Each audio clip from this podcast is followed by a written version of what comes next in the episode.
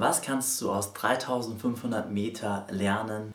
Hallo und herzlich willkommen zum Connecting is Everything Podcast. Mein Name ist Dom und heute ist eine Special-Folge. Ich möchte dir nämlich von einem ganz besonderen Event erzählen, was mir sehr viel ausgelöst hat in diesem Moment. Und in meinem Fall war es ein Fallschirmsprung. Und alles fing vor einem Jahr ungefähr an. Da war ich bei einem Event und da sollte ich mir meine Ziele aufschreiben. Und ganz, ganz klein auf so einem Vision Board malte ich so eine Figur auf, so einen kleinen Fallschirmspringer. Das sollte ich darstellen. Und alle anderen Ziele hatte ich ganz, ganz groß gemacht. Aber diesen Fallschirmspringer hatte ich ganz klein gemacht, weil ich nicht dachte, dass ich das wirklich machen konnte. In diesem Moment war es keine Realität und trotzdem habe ich dieses Ziel einfach da fixiert. Monate vergingen und ganz lange hatte ich dieses Ziel erstmal gar nicht so im Kopf. Naja, teils. Ein bisschen unbewusst arbeitete es in mir. Ich dachte, das wäre schon irgendwie was Interessantes in meinem Leben. Zum einen ist es eine riesengroße Angst. 3500 Meter irgendwo runter zu springen und nicht zu wissen, boah, komme ich da heil an? Klar, tausend Leute, die dir sagen, dass klar ist das so, dass du heil ankommst, weil das haben tausend Leute von dir gemacht. Aber für mich war das was ganz Großes. Und dann eines Tages sagte ein Kumpel zu mir, hey, wollen wir eigentlich Fallschirmspringen gehen? Ich so, ja, machen wir.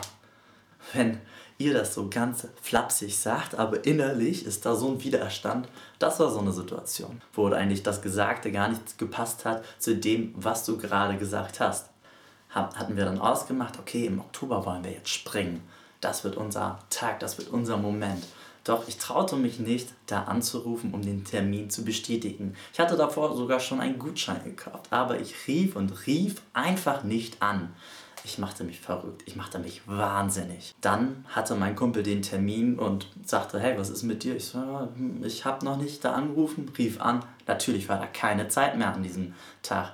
Aber er schlug mir vor, könntest du es auch eine Woche später machen. Und ich so nur eine Woche später, das heißt alleine, das heißt ohne den Kumpel, wie soll ich das nur hinbekommen?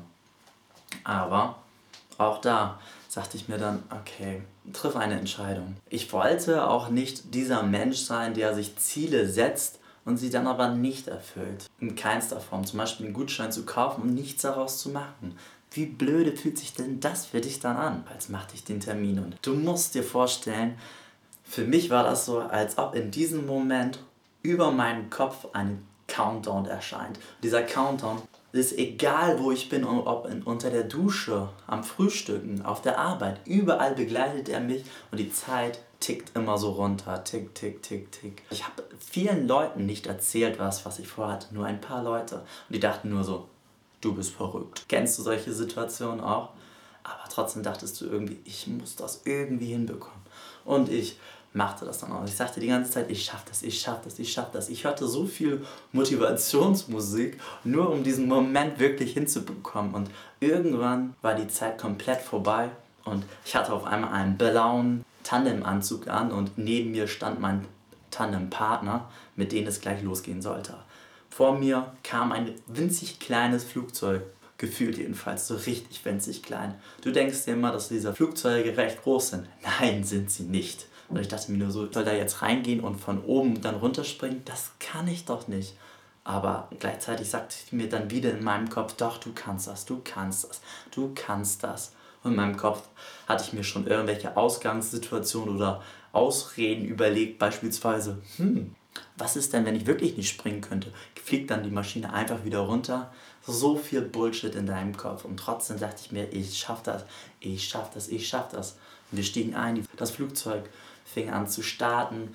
Der Start war ein bisschen klapprig in diesem kleinen Modell.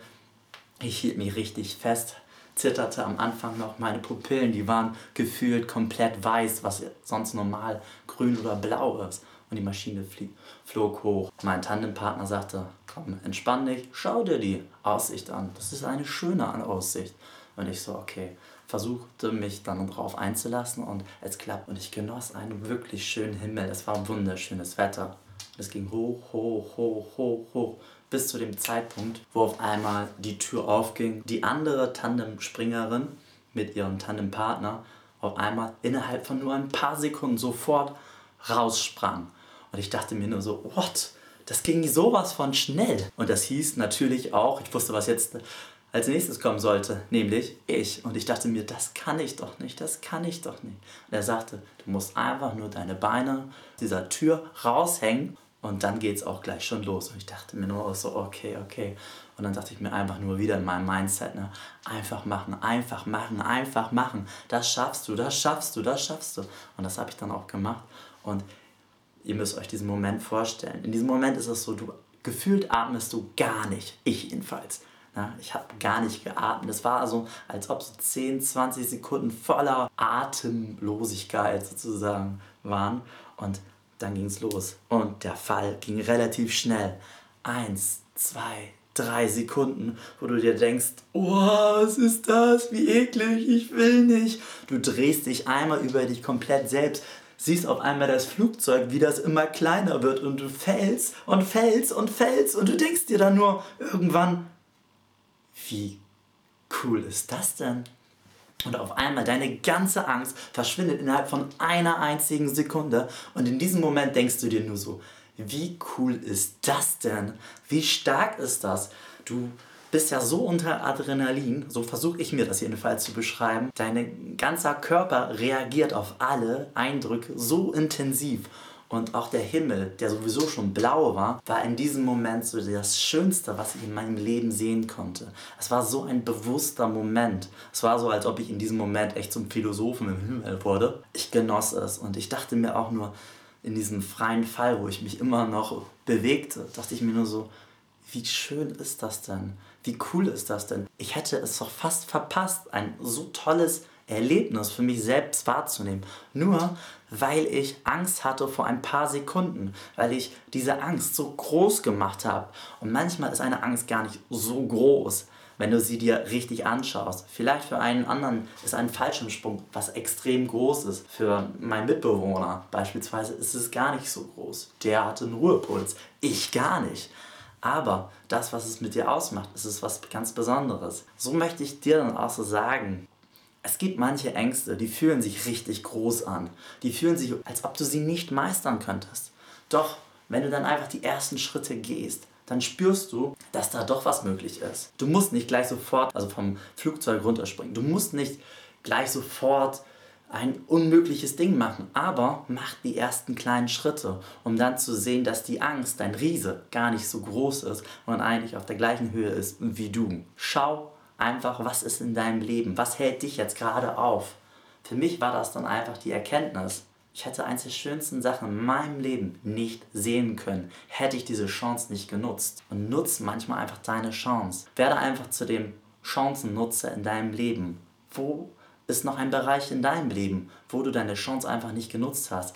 Erzähl sie mir, schreib sie mir hier in die Kommentare und ich freue mich das nächste Mal wieder von dir zu hören oder wenn dir die Folge einfach gefallen hat, schreib es mir. Ich freue mich auf dein Feedback und ich wünsche dir einfach einen Hammertag und ich wünsche dir auch einfach, dass du deine Ziele erreichst und zu dieser Person wirst, wo du dich einfach freust, sie in den Spiegel anzuschauen. Dein Dom.